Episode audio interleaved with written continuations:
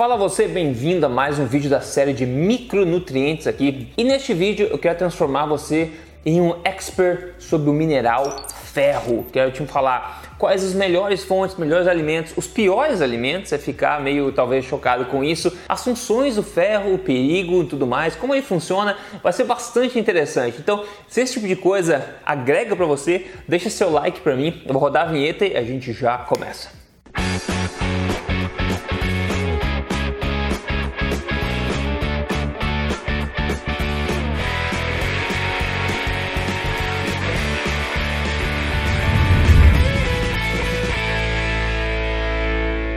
Tudo bem contigo? Meu nome é Rodrigo Polê, especialista em ciência nutricional e também autor do livro best-seller Este Não É Mais Um Livro de Dieta, que você encontra nas principais livrarias do Brasil. Mas mais importante que isso, eu estou aqui semanalmente, você já sabe, te contando, baseado em evidência, as verdades sobre estilo de vida saudável, saúde, emagrecimento, tudo na lata, sem papas na língua, doa quem doer. E hoje eu quero falar para você do elemento ferro, que é tão importante para gente. Ferro, como você deve saber, é um mineral, é um elemento químico, na é verdade? Na verdade, é, em termos de massa, ele é o elemento mais comum do planeta Terra. em termos biológicos, ele é absolutamente essencial para a vida. No corpo humano, o ferro tem um papel crucial aí no transporte de oxigênio pelo corpo também e também por isso no metabolismo de energia é crucial para a vida. O maior estoque de ferro no corpo fica no nosso fígado, mas a maior parte do ferro em si fica rodando pelo corpo dentro da, das hemoglobinas, na verdade, das hemoglobinas que carregam esse oxigênio. E é bastante interessante porque no sangue a gente tem os glóbulos vermelhos, que nós já conhecemos, né, que andam para cá e para lá. Aí o que acontece?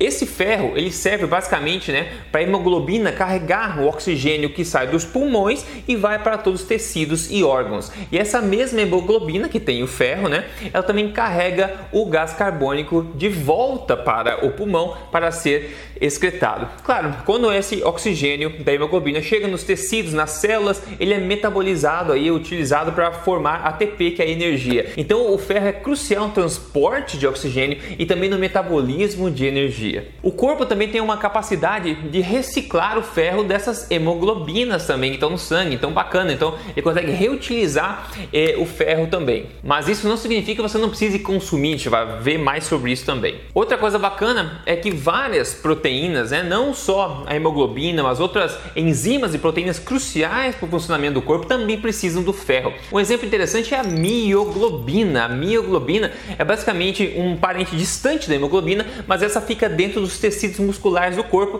e ela estoca oxigênio temporariamente ali dentro antes de ser metabolizado pela célula para transformar em energia. E uma curiosidade bacana, esse vídeo vai ter várias curiosidades. Uma delas é que a cor vermelha da carne, você olha um bife, aquele vermelho não é sangue, digamos assim, é essa mioglobina e o ferro, como a gente sabe, dá essa cor vermelha. Curiosidade número 2, o monóxido de carbono, né, aquele que sai do carro ele é tão perigoso para nós, seres humanos, ele é letal, na verdade, para seres que respiram como nós, animais, mamíferos, né? Porque esse monóxido de carbono, ele se liga muito fortemente à hemoglobina. O que acontece? Então, ele evita com que o oxigênio entre na hemoglobina, porque o monóxido de carbono está grudado lá. O que acontece? O teu corpo não começa, ele não consegue carregar o oxigênio, fazer transporte de oxigênio e você meio que morre asfixiado, digamos assim, pela falta de transporte de oxigênio. Curiosidade número 3 aqui, muitas infecções bacterianas bacterianas, na verdade, elas demandam mais ferro, porque é, algumas vários tipos de bactérias, elas precisam de ferro para se multiplicar e para sobreviver. Quando o corpo percebe uma ameaça de infecção bacteriana, o que, que ele faz?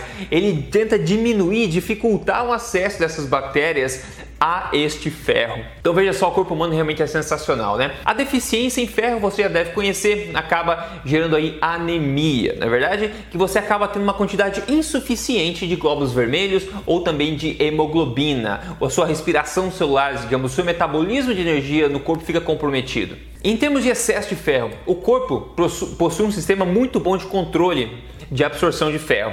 Porque o corpo, o corpo humano e de muitos animais, ele não, não tem nenhum mecanismo de excreção de excesso de ferro, uma vez que ele está dentro do corpo. Ele não consegue eliminar o excesso naturalmente. Ou seja, o controle da quantidade de ferro que fica no corpo basicamente é controlado a nível de absorção no intestino. Então, se o corpo precisa um pouco de ferro, ele vai absorver. Ele tende a não absorver demais porque ele tem dificuldade para excretar isso aqui. E existem alguns é, desvios genéticos algumas pessoas que possam ter condições diferentes que acabam atrapalhando esse controle do corpo e o corpo acaba absorvendo mais ferro do que ele deveria pelo intestino e pode levar a condições como a hemocromatose, por exemplo, como eu falei, é uma coisa genética e acaba resultando em grandes níveis de, de ferro sendo estocados no corpo e isso acaba sendo um grande problema, acaba causando danos a órgãos e outros problemas também. Mas é uma coisa mais rara. É muito difícil que você consiga é, consumir, digamos, absorver ferro em excesso na sua dieta, a menos que você consuma em excesso também suplementos de ferro, por exemplo, e o seu estilo de vida não seja propício. Por que, que é difícil com uma dieta natural você ter um excesso de ferro?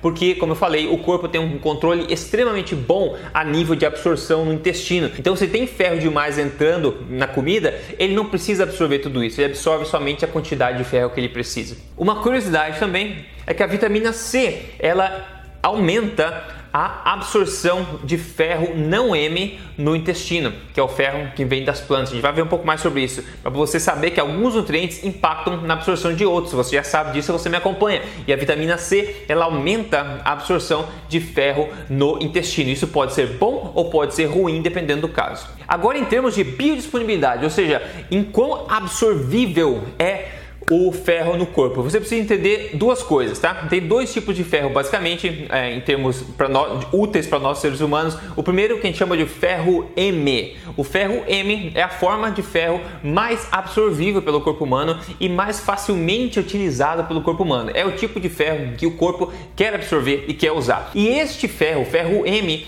ele é disponível, está disponível onde adivinhe? Em alimento de origem animal. Já vou contar para você, quase que exclusivamente em alimentos de origem animal. Aí tem o tipo ferro não M. O ferro não M é um ferro com pior absorção para o corpo, não é, ele não, o corpo não consegue absorvê-lo tão facilmente como o ferro M e também não utiliza ele rapidamente de uma vez como ele utiliza o ferro M. E o ferro não M está disponível quase que exclusivamente aí nas plantas. Então quando as pessoas falam do ferro, vai entender mais sobre isso. Mas do ferro, ah, come é, verde, verdura para ferro. Não é bem assim. As melhores fontes para seres humanos de ferro, isso não é nem controvérsia, é fato, são alimentos de origem animal. Já vou te contar mais sobre isso, ok? Então, ferro M em alimentos de origem animal é facilmente absorvido e facilmente utilizado. Ferro não M presente em plantas, no geral em vegetais, é o ferro não M, ele é de pior absorção e também não é tão facilmente utilizado pelo nosso organismo. Algumas coisas que podem atrapalhar, atrapalhar ainda mais a absorção de ferro no organismo, principalmente do ferro não M, ok? É o consumo de alimentos que contenham antinutrientes, que eu falo para vocês aqui há bastante tempo já, como oxalatos, como ácido fítico e como outras coisas desse tipo, outros tipos de antinutrientes, de polifenóis que o pessoal acha que é bom por aí, por exemplo. Né? Esses compostos de plantas acabam é, evitando com que o corpo consiga absorver a quantidade presente no alimento do ferro não M. Outra coisa também, cálcio também tende a interferir negativamente com a absorção do ferro no corpo também. Sobre os antinutrientes, então basicamente vem em folhas, em sementes, em grãos, em nozes, tá? Aí que você tem os é, antinutrientes que eu falei, os oxalatos, o ácido fítico, etc, que atrapalham a absorção do, do, do ferro, né? Outra coisa também, os taninos de chás também podem atrapalhar a absorção de ferro pelo intestino, ok? Então esses compostos químicos de plantas, que são exclusivamente quase presentes em plantas, eles já atrapalham a absorção ainda mais do ferro não M, que já é de difícil absorção pelo corpo. Agora interessante, eu olhei alguns estudos que investigaram isso e eles dizem claramente lá que essa intervenção, né, essa, esse atrapalhamento, digamos assim, desses antinutrientes de plantas, etc., eles não são tão significativos assim se a base da tua alimentação vem de alimentos de origem animal. Eles acabam sendo um problema somente se você consome esses alimentos que têm esses antinutrientes e ainda você baseia, você baseia a sua alimentação em alimentos de origem vegetal. Aí pode ser um problema sim. Então só nisso a gente vê, né, pessoal, uma pista muito grande da natureza a respeito do que a gente deve comer, qual deve ser a dieta humana, né? O ferro, uma das coisas mais importantes para o funcionamento do corpo humano, está presente na forma mais biodisponível de alimentos de origem animal. E se você consome só alimentos de origem vegetal, você tem aí os antinutrientes, apesar de ter uma uma modalidade de ferro de baixa absorção também, que acaba sendo um problema. Então acaba apontando uma pista muito grande aí que a base da alimentação humana jamais deveria ser somente de plantas, e essa é somente uma das pistas que a gente tem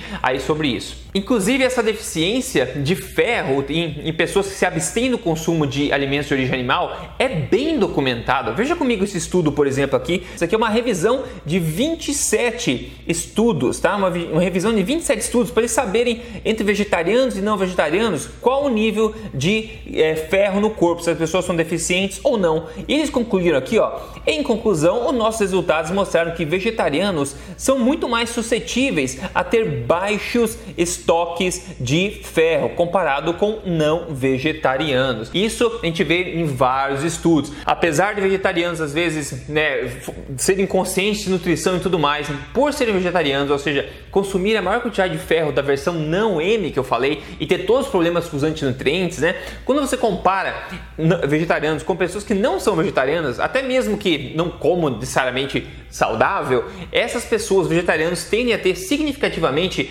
bem maior, é, um, um, bem maior o risco ou probabilidade de ter estoques baixos de ferro. E como a gente viu, estoques baixos de ferro acabam atrapalhando no metabolismo de energia do corpo também e também todo esse transporte de oxigênio que impacta realmente todos os aspectos da nossa vida. Agora veja aqui direto do Instituto Nacional de saúde dos Estados Unidos que ele recomenda, que é com as diretrizes em quantos de cada micronutriente você consumir, né? Aquelas né, tabela nutricional que tem quanto consumir de cada micronutriente. Pois é, eles têm lá a necessidade, digamos, recomendada de ingestão de ferro. E eles dizem especificamente que para vegetarianos essa quantidade mínima de ingestão de ferro precisa ser 80% maior se você for vegetariano do que se você não for vegetariano. Por quê? Porque estão e sabem que o ferro de plantas é pouco absorvível pelo corpo e os antinutrientes de plantas atrapalham também nessa absorção. Então, para pessoas vegetarianas, têm que considerar esse consumo mínimo e adicionar 80% a mais para poder combater essas coisas negativas. Ainda direto do Instituto Nacional aqui de Saúde dos Estados Unidos, eles falam o seguinte, ó,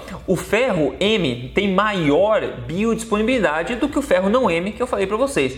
Eles falaram, a biodisponibilidade do ferro é aproximadamente 14% a 18% de dietas mistas, que inclui uma quantidade razoável de carne e frutos do mar, etc. Aí eles falam que essa quantidade, essa biodisponibilidade cai para 5% a 12% somente em dietas vegetarianas. E nós não estamos falando aqui em dieta vegana, que de longe é, pior, é o pior ataque ao corpo humano que pode existir. Para você entender o que eles falaram aqui no Instituto Nacional de, de Saúde dos Estados Unidos, a absorção, né, a biodisponibilidade de ferro em pessoas né, que são é, não vegetarianas vai, como eles falaram, de 14 a 15%. E em vegetarianos cai para 5 a 12% no máximo. Ou seja, o máximo de absorção de uma dieta vegetariana não chega nem ao mínimo da absorção de uma dieta que não é vegetariana. Então não tem muita dúvida nesse aspecto aqui. Agora eu vou te falar quais as principais fontes, as melhores fontes, as piores fontes de ferro para você não correr risco de ficar anêmico ou ter problema com o metabolismo de energia. Maravilha?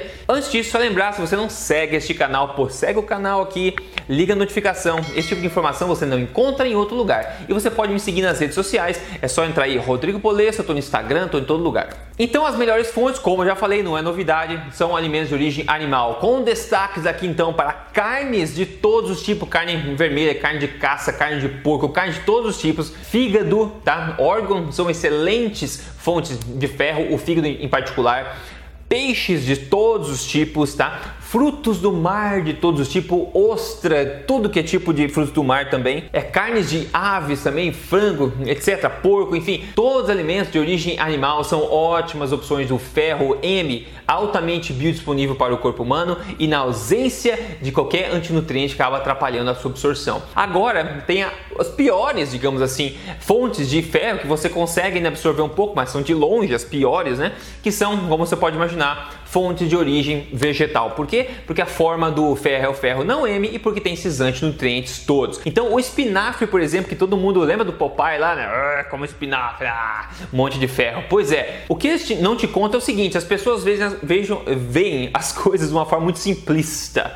Elas olham lá. Espinafre, 100 gramas, quanto de ferro? Nossa, tem tudo isso. E as pessoas esquecem que aquele ferro é não M e esquecem que grande parte daquele ferro não vai ser absorvido por causa dos antinutrientes. Então o que está no papel não é necessariamente que vai ser absorvida. No caso do espinafre particular, Veja esse trecho direto da mesma página do Instituto Nacional de Saúde dos Estados Unidos. Eles falam o seguinte: ó, alguns alimentos vegetais né, que são boas fontes de ferro, como o espinafre, tem pouca, baixa disponibilidade, porque eles contêm esses inibidores de absorção do ferro, como os polifenóis. Então não adianta você consumir o teu, o teu espinafre como você acha, que você vai absorver muito pouco daquele ferro lá. Isso não é segredo, isso é fato documentado.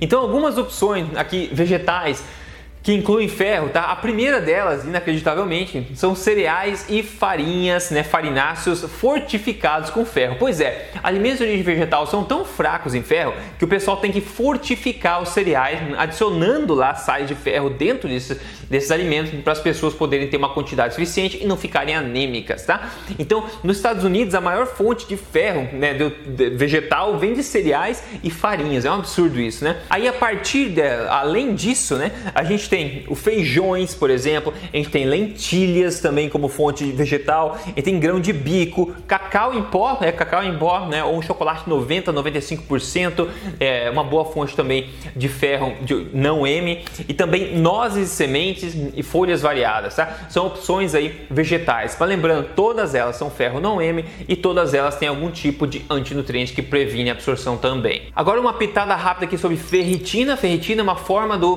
corpo de estocar ferro também. Em pessoas saudáveis, se você fazer um teste de exame de sangue, o nível de, de ferritina no sangue ele pode ser estar bastante associado à quantidade de ferro que está estocada no corpo. Então, tem bastante ferritina no sangue, ele aponta basicamente tem bastante ferro estocado e o oposto também pode ser verdadeiro. No entanto, a ferritina pode estar muito mais alta que o normal no caso de você estar tendo alguma infecção de algum tipo ou um câncer uma doença crônica como hepatite, por exemplo, tá? Quando isso acontece, o corpo é um mecanismo de defesa do corpo, na verdade, que ele acaba segurando os estoques de ferro um pouquinho e acaba ah, umas endotoxinas dessas infecções acaba atrapalhando um pouco as coisas. E o que acontece? Sinaliza para o corpo ter uma, ter uma ameaça, o corpo segura né, né esse ferro nos estoques, só que ele libera ferritina também no sangue mais. Quando esse ferro está na ferritina no sangue, o que acontece? As bactérias têm mais dificuldade de roubar esse ferro que elas precisam para se multiplicar. Então, ter alta ferritina no sangue é, temporariamente ou esporadicamente pode ser realmente um, um sinal de alguma infecção crônica ou aguda que está acontecendo no seu corpo agora. Então, sempre que tem que analisar esse exame de sangue em contexto, né? Você analisa outros marcadores inflamatórios também. Se a ferritina estiver alta, os marcadores inflamatórios, os leucócitos, etc., é, também estiverem alto, pode apontar uma infecção no, no, caso. E se a ferritina estiver muito alto também, cronicamente pode ser hemocromatose, que eu falei que é uma, é uma coisa hereditária, que o corpo absorve mais ferro que ele precisa também. Então é muita coisa aqui sobre ferro, né, pessoal? Se você está até agora aqui comigo, parabéns para você, você é uma pessoa que está realmente importada em melhorar seu conhecimento, que pode ajudar você em todos os aspectos da vida, né? Quando você conhece esse tipo de coisa, faz uma alimentação que é baseada em evidência, em ciência, como eu estou falando, faz a coisa certa, você vê resultados incríveis acontecendo e todo vídeo te conta um deles aqui, pessoas reais, resultados reais. Hoje quem mandou para mim aqui foi a Sandra Brito. Ela falou: "Rodrigo, eu perdi 10.5 quilos e perdi medidas. Eu nunca pensei em ficar tão feliz em dois meses e meio, somente 10.5 quilos. Olha a foto do antes e o depois dela. Parabéns para Sandra, muito legal. Obrigado por ter enviado a sua foto antes e depois também, que isso motiva muita gente, né? Se você quer seguir com a minha ajuda um programa de emagrecimento de três fases baseado em hábitos corretos, baseado em evidência, sem sofrimento, sem controlar calorias, entra em código emagrecerdevez.com.br. Você vai ver o vídeo de apresentação e você pode entrar lá dentro se o seu objetivo é emagrecimento de forma correta de fato. No mais, me ajude a passar para frente esse tipo de vídeo, dá bastante trabalho de fazer, mas eu acho que é muito importante que as pessoas tenham conhecimento de fato sobre os micronutrientes do corpo e como é que o corpo funciona de fato, né? Então bacana, se você quer me ajuda de novo para emagrecer, código emagrecerdevez.com.br. No mais, eu fico por aqui, a gente se fala no próximo vídeo. Até mais.